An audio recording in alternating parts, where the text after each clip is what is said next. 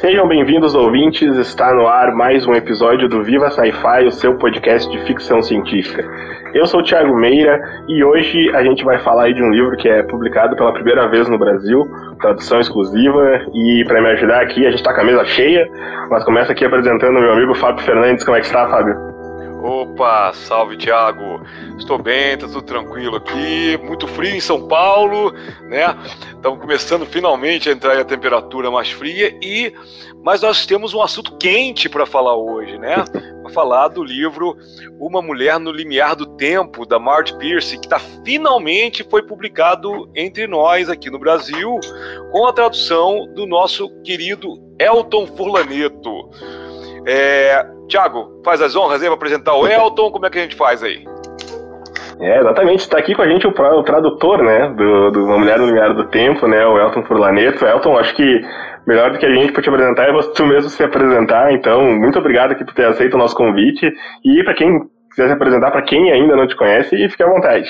Obrigado, Tiago e Fábio, pelo convite. É, como eu disse, é uma honra fazer parte é, de um episódio do podcast. Eu acompanho, né? Comecei a acompanhar é, o podcast há um tempinho e daí eu fiz uma maratona e ouvi todos os episódios, então é uma alegria fazer parte de um deles, né? Poder ajudar vocês a construir é, o podcast que eu admiro tanto. Eu sou professor atualmente, né? Eu, eu sou professor universitário, eu dou aula na Universidade Federal do Mato Grosso do Sul, então eu sou originalmente de São Paulo, mas eu vim aqui para Campo Grande, no Mato Grosso do Sul, e tô, trabalho né, com as literaturas de língua inglesa e, e também com as disciplinas de língua inglesa, por enquanto, na graduação e, enfim, por projetos de extensão, né, tô, tô me envolvendo com bastante coisa aqui na universidade, é, é, um, é um ambiente bem propício, assim, para pesquisa, né, para... É, é algo que eu gosto bastante, sempre gostei. Meu mestrado e doutorado foram na USP, o mestrado foi sobre é, a Guerra Fria, ficção científica nos anos 50, e daí eu analisei três romances e um conto. E os romances foram Um Cântico para Leibowitz, o é, Saia do Meu Céu, do James Blish, que é uma novela, é, outro romance foi Os Mercadores do Espaço, do Frederick Poe e do, do uh, Cyril Kornbluth, que inclusive não tem uma edição recente, também seria um, um dos clássicos assim interessantes, né, de se conversar e, e tudo mais é, e talvez uma tradução atual, assim, porque ele é bem interessante, apesar de ter alguns problemas, e um conto de um uh, chamado Invasores do Espaço Interior, que também não tem uma tradução aqui no Brasil. É, eu fiz uma tradução, mas ela está na gaveta ainda, e é um conto é, dos anos 50 também, né? Era o recorte, assim, tinha que ser da década de 50, e eu acabei estudando só homens, é, é, enfim, héteros, cis, brancos, estadunidenses, e de repente no doutorado aquilo me cansou, né? Eu já acho que explorei tudo aquilo, e também nos anos 50 o macartismo, o que tinha de ruim. Eu preferi falar sobre alguma coisa boa, então fui anos 70 e é, na verdade, um romance dela dos anos 70 e um dos anos 90, uma utopia crítica e depois uma distopia crítica, né? E esses foram, eu mudei então para estudar um pouco sobre essas questões do feminismo e de, de questões é, políticas, né? A, autora é bastante politizada, então a, as suas obras sempre trazem esse cunho bastante é, político com relação ao papel da mulher na sociedade e tudo mais, que foi a Marge Pierce. Eu conheci a autora pessoalmente, eu fiz um curso com ela na época que eu fiz o doutorado de sanduíche, né? Eu fiquei um ano estudando um pouquinho lá fora e tive a oportunidade de conhecê-la, entrevistá-la, e teve entrevista, teve o curso de é, um workshop de poesia que ela dava todo ano, e acho que ainda dá todo ano, e daí eu fiz parte de um desses workshops, e foi sensacional, uma experiência excelente. Foi, foi aonde? Foi Estados Unidos ou Canadá, Elton? Foi nos Estados Unidos. Ela mora numa vilazinha, num, num, num lugar que fica uma hora e meia de Boston, então no nordeste ali dos Estados Unidos, chama Cape Cod, né? A, a região, aí ela mora numa vilazinha que chama Wellfleet. Então, é, eu pude, é, eu tava, viajei para lá, né? Gostei muito da cidade de Boston, uma cidade muito legal. E é, eu morava, eu, eu, eu fiquei lá como é, professor, é, pesquisador visitante, né, na Universidade da Flórida. Então eu tinha que me deslocar tudo, mas eu me desloquei até Boston e de lá peguei um, um ônibus para a cidadezinha, para uma vila, não é nem cidade, é uma vila, assim, né? Eu falei, é, quando eu fui para lá, eu fui e achei que ia voltar no mesmo dia, mas nem tinha ônibus, era um só por dia. Né? Então só podia pegar para voltar no outro dia. E daí eu tive que dormir lá na cidade, só que eu não tinha me programado para isso. E daí ela pegou e falou, falei, eu falei, não, qualquer coisa eu, sei lá, comer qualquer crime, assim, do, na, na cadeia, né? Passa uma noite na é. cadeia e tal. Falou, mas nem tem cadeia aqui, sabe? Não, não tinha nada, é uma vilazinha com praticamente, assim, tinha a biblioteca, o mercadinho central e, e, e, e basicamente era isso, né? Mas eu consegui é, alugar uma, um quarto lá, né, para passar a noite. E daí ela me levou, a gente estava conversando, fazendo entrevista num restaurante, ela falou: "Ah, não, se você vai ficar o dia todo, eu vou te levar lá para minha casa".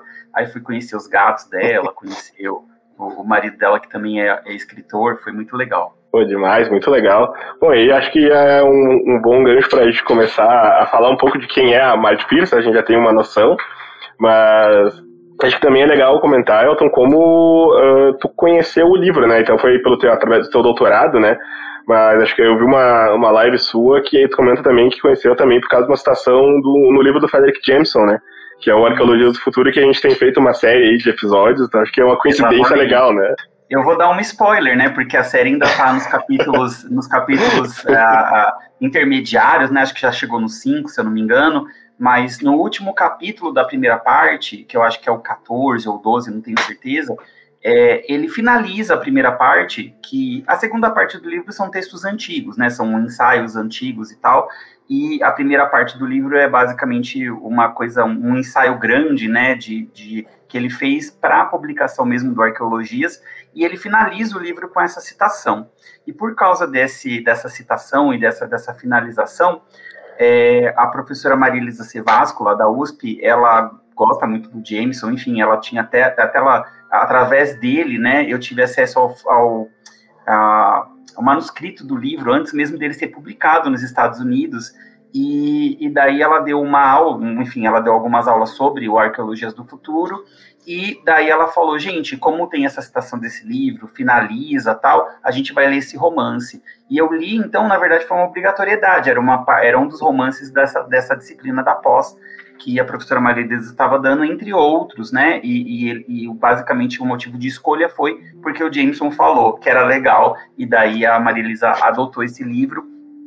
E aí eu fiz a leitura, e eu me lembro que quando eu terminei de ler, eu fiquei meia hora em choque. Eu não sabia o que fazer, eu não sabia o que pensar. Eu falei que final é esse, o que, que aconteceu, o que, que eu faço agora, quem que eu posso, é, é, como é, onde começa a revolução, né? Assim, deu uma sensação de, de uma vontade de fazer alguma coisa, eu não podia ficar parado. Então, é, foi exatamente essa potência de, de livros que normalmente nos comovem, né? Ou, ou nos, nos fazem ali, é, é, terminam de uma forma bem impactante que é, esse livro me marcou. Então ele sempre ele ficou ali colocado como uma das opções. Eu, não, não era uma das minhas primeiras opções de pesquisa no doutorado, mas acabou sendo a, a escolhida por, por, esse, por essa razão, pela forma como ele me impactou emocionalmente é, e mexeu comigo é, politicamente, né? Você quer falar um pouco do, desse livro, sem, sem spoilers, evidentemente, mas tá bom, os leitores vou, que não é, ouviram falar, né? Eu falei que o final é impactante, então, de alguma maneira, é um semi-spoiler, porque aí não, não disse qual que é o impacto. Mas o, o romance ele foi publicado originalmente em 1976, a Marge levou mais ou menos, uh, já chama, como ela é minha amiga, então eu vou chamar de Marge, ou, né, Pierce, enfim, é, a gente da academia fica fazendo meio, né, uma coisa não pode chamar assim, mas é, é amiga. Então, é, a Marge levou mais ou menos uns quatro anos para ser feito, para fazer, né, ou para escrever o romance. Então, ele é basicamente um fruto dos anos 60. A Marge Pierce era uma, uma, uma mulher estadunidense que conta, né, nas, nos seus, nas suas uh, nas suas memórias, no seu livro de, de, de, autobiografia, como ela teve nos anos 50 um período de bastante sofrimento e bastante isolamento, ela se sentia muito isolada e se sentia diferente de todas as pessoas em volta, daquela classe média, é, daquelas pessoas que tinham ali preocupações e, e não entendiam direito o que estava acontecendo à sua volta e que os anos 60 foram um período, foram um período de aprendizado e de muita, é, de muita movimentação, de mobilização. Então, é, estavam acontecendo lutas e, e, e né, assim, é, é, protestos e tudo mais, ela se engajava nisso, questões raciais, questões da, da, de direitos feministas, é, e, e, assim por diante. Então ela foi se politizando e ela foi de alguma maneira aprendendo a, a, como que as coisas funcionavam de maneira coletiva, comunitária e assim por diante. E aí no final dos anos 60 ela adoece e ela se muda, né, para ela sai dos grandes centros assim, porque ela tinha um problema de respiração, tal. Então ela tinha que estar é, tá num lugar mais tranquilo. Ela vai para esse esse lugar onde ela mora, Cape Cod, que é uma espécie de, de, de é, é, é, fica no litoral, então é bastante mais tranquilo nesse sentido de, polu de poluição. É uma vilazinha, então tem poucas pessoas tal. E ela fez isso por esse motivo, e é quando a carreira dela de escrita deslancha, porque aí ela não está mobilizada, ela não está fazendo mais as coisas politicamente, né, assim, de, de, é, de protestos, de participação mais direta nas, nas questões políticas, então a obra dela se volta exatamente a fazer esse papel, né, de, de, de discutir os direitos das mulheres, discutir os, o, as lutas da, das mulheres, o, os tipos de mulheres, os caminhos possíveis, né, para as mulheres e para os homens também na sociedade. Então, é, sempre uh, as suas obras em geral é, vão nesse, nessa direção. E ela, a, então a, a obra é a, Uma Mulher no Limiar do Tempo surge em 1976 é uma primeira experimentação dela, mas na verdade uma segunda experimentação dela num gênero mais especulativo. Ela sempre escreve romances mais realistas, romances históricos, e é, ela vai, ela, ela escreveu um primeiro romance é, no, no, finalzinho dos anos 60 que chama Dance the Eagle to Sleep, que era meio que uma distopia assim, uma distopia meio hippie e tal. E é, em 1976 ela lança Uma Mulher no Limiar do Tempo. É a história de uma protagonista que é a Connie, Connie Ramos, né, Consuelo Camacho Ramos. Ela é uma mulher de meia idade já, tem os seus é, 30 e poucos anos, já 40, é, quase, né, tá, tá na faixa dos 40 anos ali, e ela é uma, é uma descendente de chicanos, né? Então, os pais dela são do México, emigraram para os Estados Unidos. Ela nasce já nos Estados Unidos, porém ela tem todos os traços, né, de uma mexicana, então o livro vai falar um pouco sobre a questão é, migratória, né, é, num momento, por exemplo, né, nessa era Trump, que era de muros e tal, foi algo bastante marcante, e ela vai falar mais ou menos sobre é, essa, essa pessoa, né, essa personagem, ela tá perdendo tudo. Ela já começa o romance perdendo muitas coisas, ela tá dependente do, do governo para poder sobreviver, então ela tem uma espécie de seguro-desemprego, e o livro conta um pouco sobre esse processo de deteriorização uh, da, do, do, próprio sistema de, de bem-estar social. Né? Nos Estados Unidos, os anos 70 é basicamente uma época de desmonte dos, das políticas de bem-estar social, mais para os anos 80, claro, mas já no finalzinho dos. Mas a, já, a Marge já conseguia capturar algumas coisas e percebia algumas tendências de destruição desses, desse, é, desse processo. E aí a Connie ela, ela começa o romance, ela vai contando pra gente as coisas que ela perdeu. Ela perdeu a guarda da filha, ela perdeu o, o marido que foi preso na foi, foi, preso por um crime pequeno e foi usado como cobaia num teste de vacina e, e morre, né? É, então ela vai contando muitas perdas que ela tem e de repente ela começa a receber uma visita de uma pessoa que se diz do futuro. E essa pessoa do futuro é uma personagem, né, Luciente, que chega e fala: Olha, eu preciso conversar com você uma coisa importante que é a garantia da minha existência no futuro. Para que eu exista, você precisa fazer alguma coisa agora aqui no presente. E aí ela fala, mas por que eu? Vai falar com o presidente, vai falar com alguém assim, tipo, mais importante. Eu não sou ninguém. E aí ela fala, não adianta falar com as pessoas de autoridade. Eu preciso falar com pessoas como você, porque é só são, são de pessoas que não têm nada, que não tem nada a perder, que podem fazer realmente uma mudança e fazer o meu futuro acontecer. Então, né, a gente fica naquela, é, naquela é, impacto, né, de, de, também não entender por que, que essa pessoa do futuro está procurando exatamente ela, mas aí elas desenvolvem uma amizade e a partir disso ela começa a se projetar para o futuro e visitar essa sociedade do futuro. E aí esse, essa parte do romance se configura como uma utopia é, tradicional, né, nessa utopia de visita, então é, tem um guia, ou uma guia, né, essa personagem Luciente, que vai guiando e contando para Connie, então o que, que ela vai encontrar ali, o que, que é diferente ali naquele futuro, e, e, a gente tem principalmente uma questão linguística que é bastante forte, né, de, de, é, de, de um trabalho ali de uma neutralização da linguagem. É, eles é, aboliram o, o, binarismo nos pronomes de, de, terceira pessoa, e a partir disso, né, o he e o she deixam de existir e só tem o pronome pessoa. Então, pessoa isso, pessoa aquilo, e aí a gente tem, então, um, um tratamento interessante da linguagem, que na época né, era uma questão interessante que, que várias autoras, principalmente autoras, exploraram, autores alguns também, né? O, o, o Fábio pode falar bastante que ele já traduziu vários livros nesse sentido, né? De, de, de, uh, obras que lidam com uh, modulações da linguagem, né? Alterações da linguagem. E então foi uma, um exercício interessante também de, de perceber certas coisas, né, de construir esse futuro e, e, pensar nessa modulação da linguagem, apesar da Marge Pierce não ser uma linguista, nada do tipo, é, mas foi uma coisa bem interessante. E aí, então, a aventura é exatamente isso. A Connie, ela vai para um hospício também no começo do romance e conta a história, e também uma, uma das temáticas do livro é exatamente essa questão é, manicomial, a luta antimanicomial que estava acontecendo nos Estados Unidos e ela tenta mostrar isso por meio desse romance que mostra né, a desumanidade que existe nesse lugar que é feito para cuidar das pessoas, mas quem não se encaixava na sociedade era colocado ali.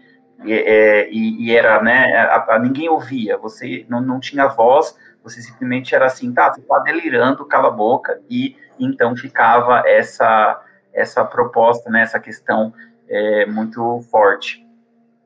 O, o, Elton, você falou de coisa da modulação da linguagem, então eu acho muito interessante falar uma coisa. É, é, de fato, né? Eu, eu, também traduzi alguns outros livros que, né, que foram fundamentais nesse uso, como Laranja Mecânica, por exemplo. Mas o, uma coisa que eu acho muito forte no livro da Marge Pierce é que é o seguinte: importa menos a, a, vamos dizer, a forma da linguagem né, que é mais conservadora, entre aspas, no sentido de que não tem uma linguagem inventada ali. Mas é, você está lidando justamente com uma voz de uma mulher, uma mulher é, chicana ou de ascendência chicana, é, LGBTQ também, se não me engano, ou né, ali no, também no, no limiar também disso tudo, da sexualidade, no limiar de ser americana e mexicana, né, é limiar de tudo, né, é uma coisa liminal esse, esse, esse, esse livro, né, e, e também é, mas aí eu vou te perguntar uma coisa que, por favor, pode é, falar à vontade e, e, e, me criticar à vontade pela pergunta, porque eu estou muito curioso para isso, né?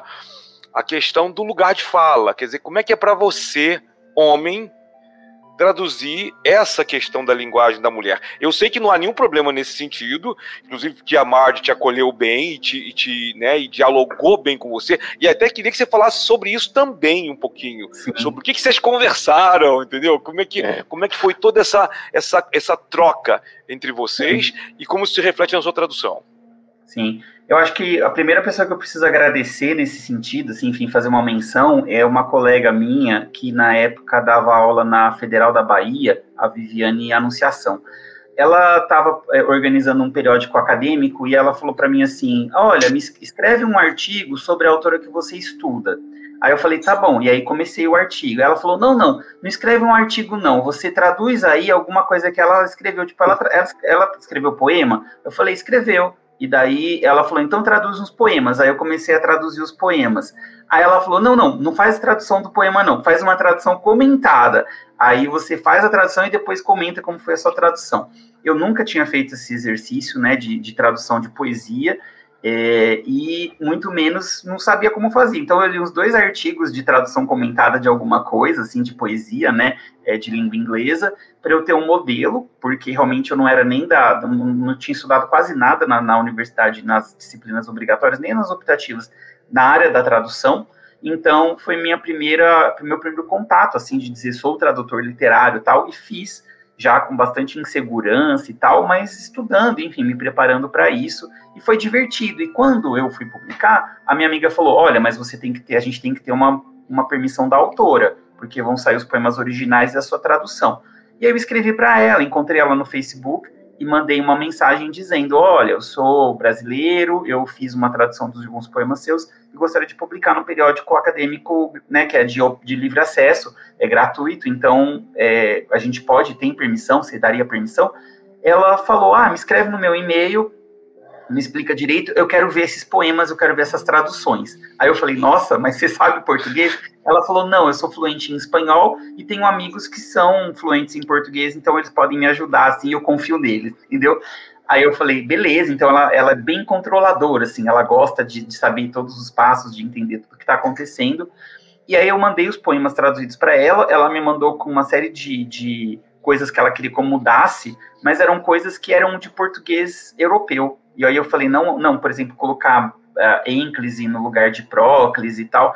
Aí eu falei, não aceito, porque isso não é o jeito que o português brasileiro funciona. Eu entendo, né? Ela até falou, ah, é que são os meus amigos de Cabo Verde. Eu falei, beleza, assim, não, não, não é o nosso caso. São, é a mesma língua, mas com modulações, com diferenças. Aí ela disse, aí ela aceitou, e, e daí então é, publiquei esses três poemas é, que eu traduzi da Marge Pierce, e a partir disso a gente ficou amigo. Tanto que quando eu estava lá e quis entrevistá-la, ela aceitou, e ela me apresentava para as pessoas como meu tradutor brasileiro. Então tinha todo esse ah, peso, assim, né, de que é, eu tinha virado o tradutor brasileiro dela. E aí começou com esses poemas, e daí eu falei, eu quero traduzir o romance também. Esse processo de tradução, ele foi longo, demorou mais ou menos uns 10 anos, porque eu comecei no período que eu estava fazendo doutorado, lá nos Estados Unidos, mas tinha ano que eu só conseguia mexer no arquivo da, da tradução é, em meses de férias, nos momentos que eu estava de férias, porque durante a, as, os períodos letivos e tal, era muito corrido e eu não conseguia nem abrir o arquivo. Então, ficou, os primeiros capítulos do romance ficaram de um jeito muito é, imaturo, porque eu estava imaturo na área da tradução, e depois os últimos foram muito mais rápidos. Eu consegui, sei lá, os outros, os últimos cinco capítulos eu fiz em três meses, e os outros 16 anteriores ou 15 anteriores eu demorei 10 anos, entendeu? Então foi meio que é, essa coisa de eu fazer muito pingadinho e eu não ter essa possibilidade de só sentar e falar, vou traduzir e fazer isso. Então, e aí eu fui estudando tradução, trabalhei num curso de tradutor-intérprete, né, e, e pela língua inglesa e depois eu fui é, estudando um pouco mais e me, inteirando, enfim, fiz amizade com o Fábio, e aí a partir disso é, foi, foi uma experiência que é, era, era minha, assim, não, não era um trabalho de tradução no sentido de alguém tinha me contratado para isso, era um desejo, eu gostaria de ver aquele livro traduzido e eu ia fazer por onde, e quando ele tivesse quase pronto ou pronto, eu procurava como fazer para publicá-lo. E isso foi uma outra novela. Foi uma novela oh. mesmo, dá, dá para você escrever um livro. Nossa, demais. E outra coisa, Tiago, as pessoas não vão saber que eu estava na banca de doutorado do Elton. Oh. Onde, inclusive, eu conheci a professora Hildine Cavalcante, que depois virou uma grande amiga, né? E a gente juntos está num grupo de, de pesquisa, que é o Literatura e Utopia, né? Mas isso é uma história para falar outro dia. Acho que é legal a gente trazer a Ildney também aqui para falar do trabalho do, do, do, grupo, né? Então vamos lá, vamos lá, Thiago, vamos lá. Okay, eu ia aproveitar para fazer uma pergunta, agora realmente eu tenho um pouco de um, um pouco particular, não, não muito, mas que às vezes o pessoal também não conhece muito como funciona o trabalho de produção, de tradução, de edição de livro, né? Eu vi que tu comentou que tu começa né, a tradução tipo, de uma maneira que é meio imatura e depois tu passa a, a ser mais rápido, né?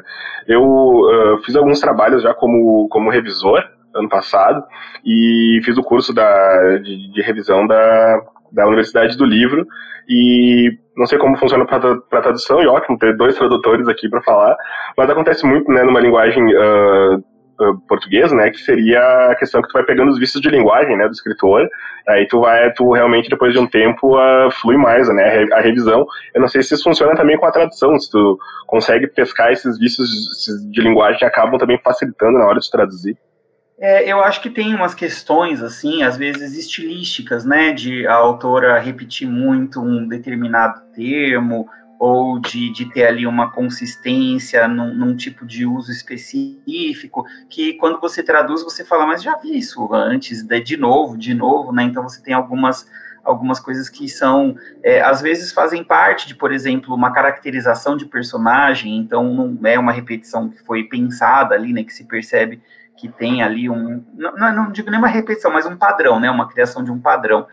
E daí é, fica fica muito alguns ficam meio que você você vai no automático então nem percebe muito né? Não fica conseguindo levantar todos e percebe só depois quando alguém fala né? Nossa mas tinha isso ou aquilo e você fala pois é não tinha nem reparado porque eu fui, fui traduzindo ali e não, não, não tinha percebido aquilo como um padrão porque estava mais esparso ou algo nesse sentido mas aí, é, eu acho que, só para. Só pra, eu queria voltar na pergunta anterior, porque eu percebi que eu meio que fugi da resposta que o Fábio tinha feito a pergunta, no sentido de como um livro escrito por uma mulher, sobre mulheres, falando de uma questão da mulher que tem mulher no título, é, foi traduzido por um homem, né? Então isso foi uma questão, eu me, me peguei bastante pensando nesse sentido, né? No sentido do lugar de fala.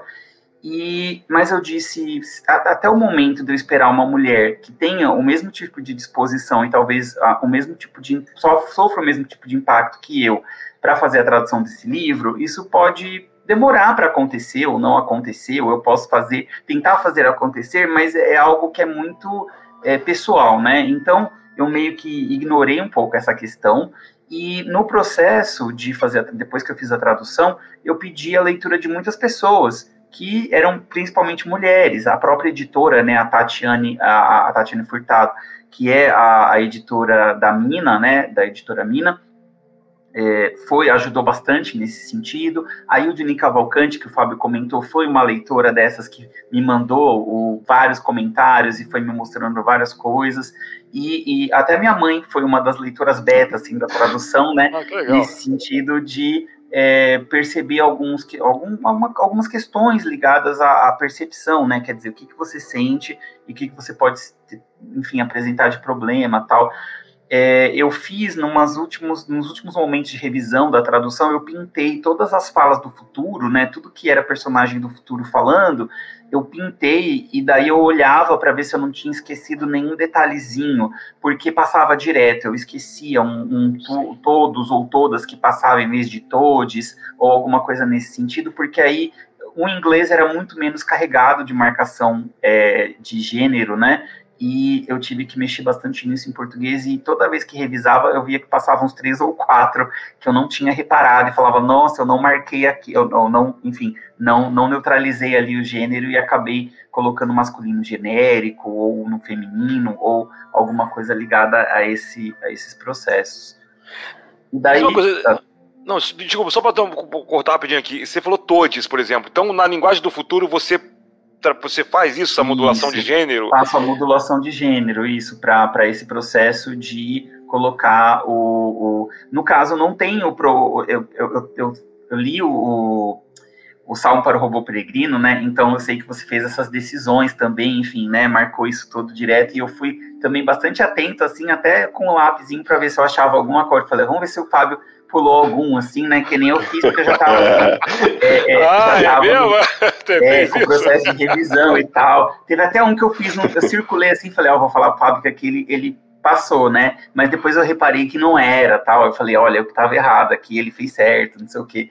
Mas a gente, eu, eu fiquei meio polici, policialesco, assim, depois do processo de revisão, porque a gente ficava o tempo todo assim, e eu, e eu deixava passar algumas coisas, tanto que eu tive que pintar tudo e olhar só os que estava pintado para poder ter um destaque ali e ver se eu não tinha esquecido nada, né? E, e sempre passava alguma coisa que eu tinha esquecido não, e colocava. Isso é, isso é deformação profissional, né? A gente tem inclusive de olhar a tradução do outro. Isso que você fez aí, eu também fiz na época do Laranja Mecânica, e, e é exatamente isso. Eu revisei muitas vezes o livro inteiro. Uhum.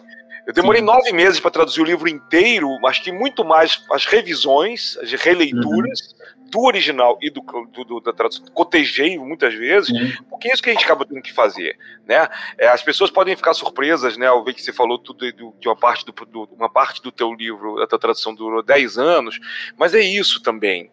Né? É o que você falou, você teve uma, um trabalho aí de amor, né, um labor of love aí, né, uhum. que, que te motivou a, a, a fazer essa tradução, e é normal a gente, no começo, a gente abordar com muito respeito, né? Sim. Muito respeito que a gente vai, que a gente se obriga a ir devagar, né? E, e, e, depois de um certo tempo a gente já fica pega aquela intimidade tão grande que não, agora a gente pode ir com, né? Pode ir mais tranquilo sem, sem muito estresse. Mas é isso, e volta depois, rever, né? Isso é, é, é, o, é o trabalho do tradutor, né? É o trabalho do tradutor, Exato. no fim das contas, já e... produzir esse resultado aí. E como o Fábio sabe, teve briga, né? Quer dizer, nem sempre é uma relação amigável nesse sentido. Como eu já sabia algumas histórias do Fábio contando, né? Que às vezes o editor não vai, ele vai bater o pé e vai dizer, não quero, você está usando demais, isso é, isso é too much, não vai, né? Então tem sempre ali o editor e a Tati, ela foi a revisora e a, e a editora, então várias coisas que eu fiz, assim, de, de mexer, manipular com a linguagem do futuro, às vezes eu dei uma forçadinha, assim, no, no original nem estava tão puxado ou tão forte, mas eu quis pegar algumas coisas, por exemplo, a marcação de é, é, primeira pessoa do plural. Então, os verbos perderam o S, então é gostamos, fazemos e assim por diante, não tem o S no final porque isso é uma tendência já, é, acontece já no português, não no português padrão, e como a Luciente explica que as pessoas que vão fazer a mudança social, né, quer dizer, a revolução, não são as pessoas que, é, que, que são a classe dominante, evidentemente tinha que ter alguma marcação, mas isso não acontece no inglês, não tem ali uma modificação verbal, mas eu trouxe isso para o português porque eu perdi muita coisa do, do original que eu não conseguia trazer para o português, então eu falei, isso eu vou trazer, eu vou dar, isso dá um destaque para o verbo, mostra que houve ali uma, uma aderência a uma forma não padrão, pro, no caso do verbo, e também onde quais são os verbos que são mexidos? São esses que estão falando de, de coletividade, de uma, de uma, né, então aquilo meio que destaque chama atenção para o fato de que ela não fala eu fiz, eu faço, eu quero, eu gosto. Essa pessoa do futuro, ela fala fazemos, construímos, né? quer dizer, fazemos, construímos, brincamos e assim por diante nesse processo sempre coletivo, sempre do nós, né? Algo que é, é, legal que ela faz muito bem também ao longo do livro todo é ela ela não cai talvez eu estava tentando buscar uma palavra não sei se seria clichê ou se usar ou até uh, uh, ferramentas que todo uh, todo gênero literário tem, né? Ficção científica tem, fantasia tem, né?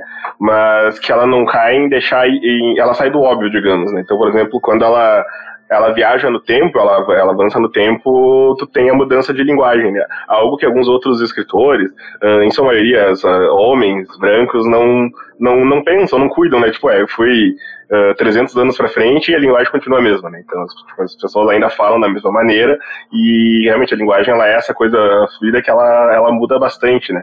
Mas não só nessa questão da linguagem, tem toda a questão uh, das questões sociais que ela coloca uh, no livro, né, todas as lutas sociais, ela está nesse período de, de efervescência, né, de, uh, de lutas de Guerra Fria, né, então, tipo, da questão de, de, de liberdade ali, né, principalmente nos Estados Unidos nesse período, então é legal que eu acho que ela não, ela ela é, não sei se a gente pode fazer até um paralelo, acho, Elton, com algumas escritoras que vêm depois dela, que no Brasil já são conhecidas há mais tempo, que o caso da Margaret Atwood, né, com o conto da Aya, que ele é 84, se eu não me engano, já é pós, né, o, o, o, livro da Marge, né, e tem também o, o próprio da Suzette Hayden, né, que tá, vai sair, saiu agora já pela Aleph, né, o, a língua, o, é, linguagem nativa, né, então eu não sei se a gente tem aí um paralelo da, da, da Mad Pierce com essas escritoras também, né? Com certeza. Parte do meu estudo foi um pouco nesse, nessa direção, né, de pensar que a Marge não estava fazendo nenhum tipo de, de inovação, assim,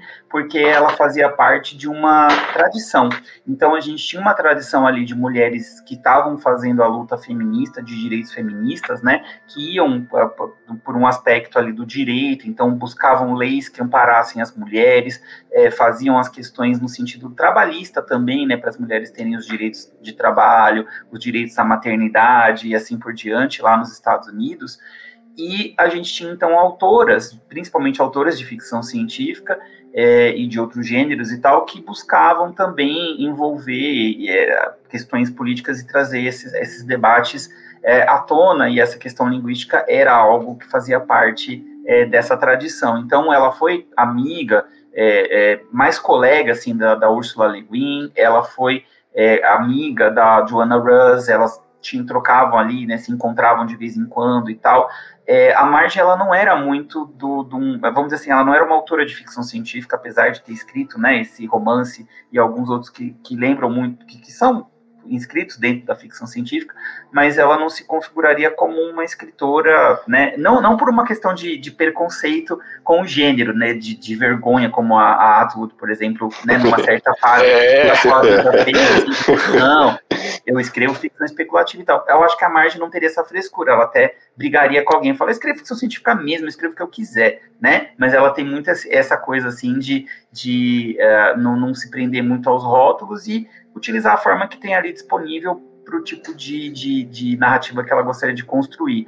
E ela conheceu, até ela, ela, ela falou que a, na verdade foi a, a neta da Judith Merrill, que é, era do, lá do Canadá, tudo foi para os Estados Unidos e fez workshop de poesia dela, ou um workshop de memórias, não sei, porque depois ela, ela foi a pessoa que organizou as memórias da, da Judith Merrill, então ela conhecia ali a Judith Merrill também de ouvir falar, de ler algumas coisas, é, ela estava por dentro do que estava acontecendo, ela tinha um diálogo com as pessoas, e eu acho que o romance, Uma Mulher no Limiar do Tempo, é, ele está dentro disso, né? Eu até cheguei a conversar com o pessoal da Morro Branco, com o pessoal da Aleph, mas acho que foi num, outro momento histórico, né?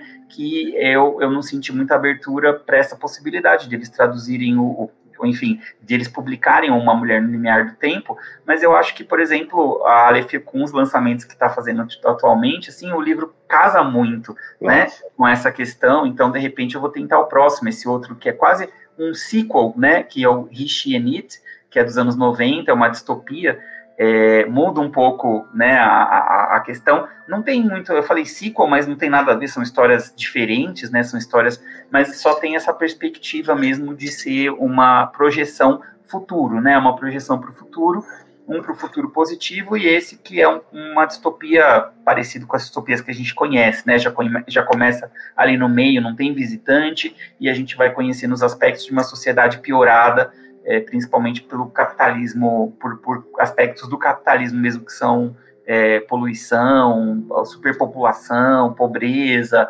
é, e, e, outras coisas que vão acontecendo que ela vai trazer nesse romance posterior dela dos anos 90, de 1991. Mas esse ainda nem comecei a traduzir. De repente, sabe? Pelas outras editoras aí. Vou, vou, vou já deixar o pessoal da Morro Branco e da Aleph avisados é. aí que o Elton tá na área com o Rich. Aliás, eu, tô, eu fico curiosíssimo. Você já, você já tem alguma ideia de como você traduziria o título? Eu roubaria a ideia do, do, do romance, da, da tradução italiana do livro, que é Cyber Golem. Eu achei bem legal, né? Porque o, o It, no caso, é um, é um, é um é um androide, né, que ela chama de cyborg por causa da, da, da dona Haraway, mas que não se configuraria ah. como cyborg porque é, é, é, completamente artificial, né, e daí a gente tem também a, a, a, a protagonista, né, que é o Ela, e, o, o, e a história vai se passando, assim, vai alternando o futuro e um passado no século XVII num, num, numa comuna judaica na, na cidade de Praga. Então tem uma, uma história de um golem que é contado, golem, tá, sim. É, e aí, então, por isso que o livro chama, em italiano, chama Cyber Golem, e eu acho que, que eu gostei, assim, é, gostei do título tal, e aí eu acho que em português não funcionaria, como em italiano talvez acho que não funcione também o ele, ela e o a coisa, né, ou isto, né, é, é, e daí ficaria bem estranho para um título de livro, Cyber Golem funciona. Funciona, funciona bem interessante. Ó, já temos aí também já, já a opção de título, né? Olha, muito, muito legal. Muito legal. Eu queria já uh, encaminhar para o final do episódio aqui, Elton e Fábio. E acho que eu queria terminar com uma, com uma pergunta que no livro, né, ele, ele apesar de ser uma, uma utopia, ele tem ali, se não me engano, uma parte, um capítulo ou dois, de que, ele, que ela vai para uma distopia, né? Que ela viaja no tempo. Isso é outra coisa legal, né? A questão da viagem do tempo, ela não tem nenhum aparato, ela não tem. Ela é, tipo, ela fecha o olho ali e abre, ela tá, ela já, já fez a viagem, né? E é, tem um momento que ela vai para uma distopia, né? E aí eu vi que tu comentou no início, né, Elton, do, do episódio de ser uma utopia crítica, uma distopia crítica, né? A gente tem falado muito aqui de, uh, de nessa questão, né? Principalmente falando do Frederick Jameson, queria que falasse se existe uma, tem uma diferença, eu vi que alguns pesquisadores também usam, né, utopia crítica, se ela uh, se desassemelha alguma coisa da utopia tradicional, digamos assim? É, eu acho que, é, enfim, eu, eu, gosto muito de falar dessas coisas, mas eu vou tentar fazer bem breve, assim, e não muito academiquez, porque às vezes a gente fala, ah, é legal, você pediu uma pergunta bem que eu gosto, assim, de falar acadêmico e tal, mas é, vou tentar não ser muito academiquez. É, mas o que a gente tem é que um pesquisador, que é o Tom Moylan, ele vai, é, é, a partir de outros, pesquis, outros pesquisadores também, né, é, vai ser o grande divulgador dessa terminologia é, utopia crítica, que era essa proposta de uma utopia que se distanciasse das características da utopia tradicional, principalmente na sua forma. Então, uma das grandes questões da utopia crítica, ou de várias utopias críticas, né, é a narratividade dela, porque uma utopia tradicional, ela é muito dialógica, então chega lá uma pessoa num lugar diferente e pergunta, o que, que, é aquilo? Aí o guia fala, aquilo é tal, é X, então fica muito uma coisa explicativa, é aulinha, você está lendo uma, uma aulinha que alguém está dando sobre aquela sociedade ali estranha e diferente. Então, o próprio Thomas Moros no Utopia se baseia no Platão, nos diálogos e tal, então tem essa perspectiva muito dialógica. Quando você chega nas utopias críticas, você tem uma estrutura mais narrativa. Então tem uma história acontecendo e ele não é completamente só esse bate-bola de pessoa que chega sem saber nada e conhecer nada e vai ficar perguntando ou o outro vai ficar explicando. Tem isso, mas isso é só um componente dentro de um enredo mais parecido com os enredos dos romances tradicionais e, e atuais que a gente conhece. Né? Então, essa é uma das perspectivas. E a outra coisa a utopia crítica ela está muito associada com ou ela se coloca né muito ligada à questão de ser uh, diferente da utopia tradicional. Então tem essa perspectiva da narratividade, né? Ela, ela, é, ela se passa como tem uma história ali, um enredo, e aí dentro desse enredo é que vai ter essa troca dialógica de das pessoas perguntarem o que, que é isso, o que, que é aquilo, aqui é diferente assim ou é diferente assado, e tem uma proposta também de incluir na própria utopia uma noção de não perfeição. A utopia crítica ela não se coloca como um ponto perfeito. Ela diz estamos caminhando para uma perfeição, mas não chegamos lá ainda, apesar de sermos um pouco melhor do que a sua sociedade ali no presente.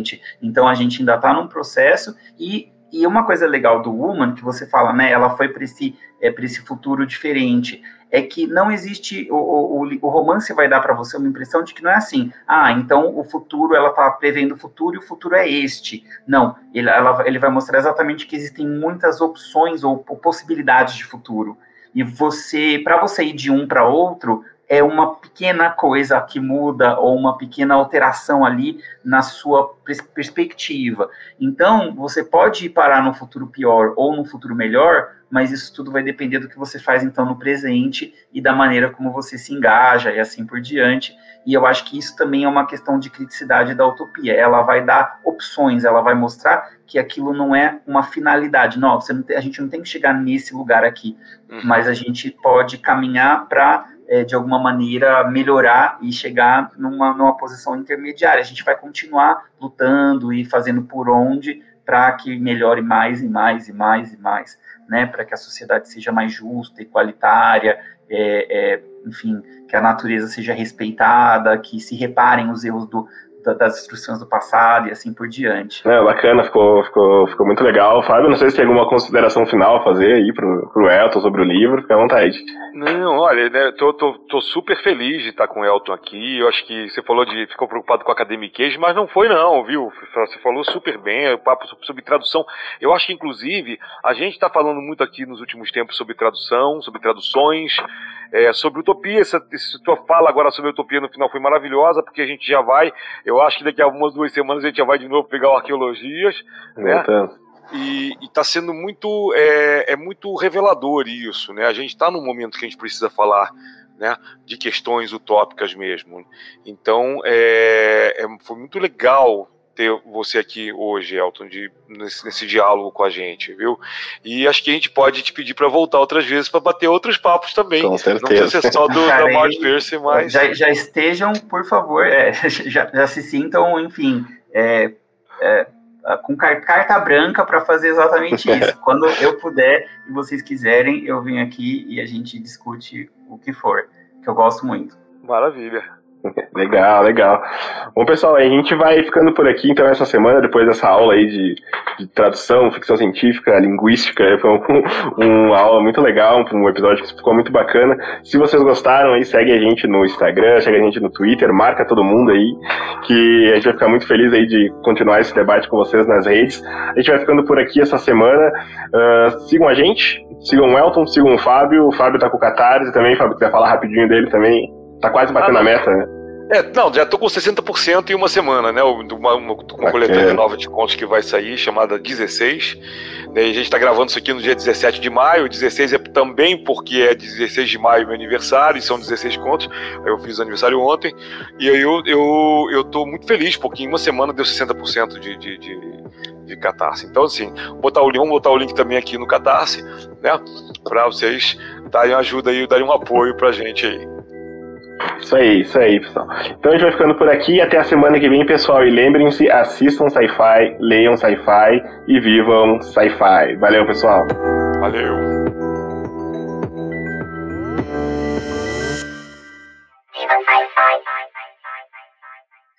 Esse episódio foi editado pelo 8pix, que no caso sou eu.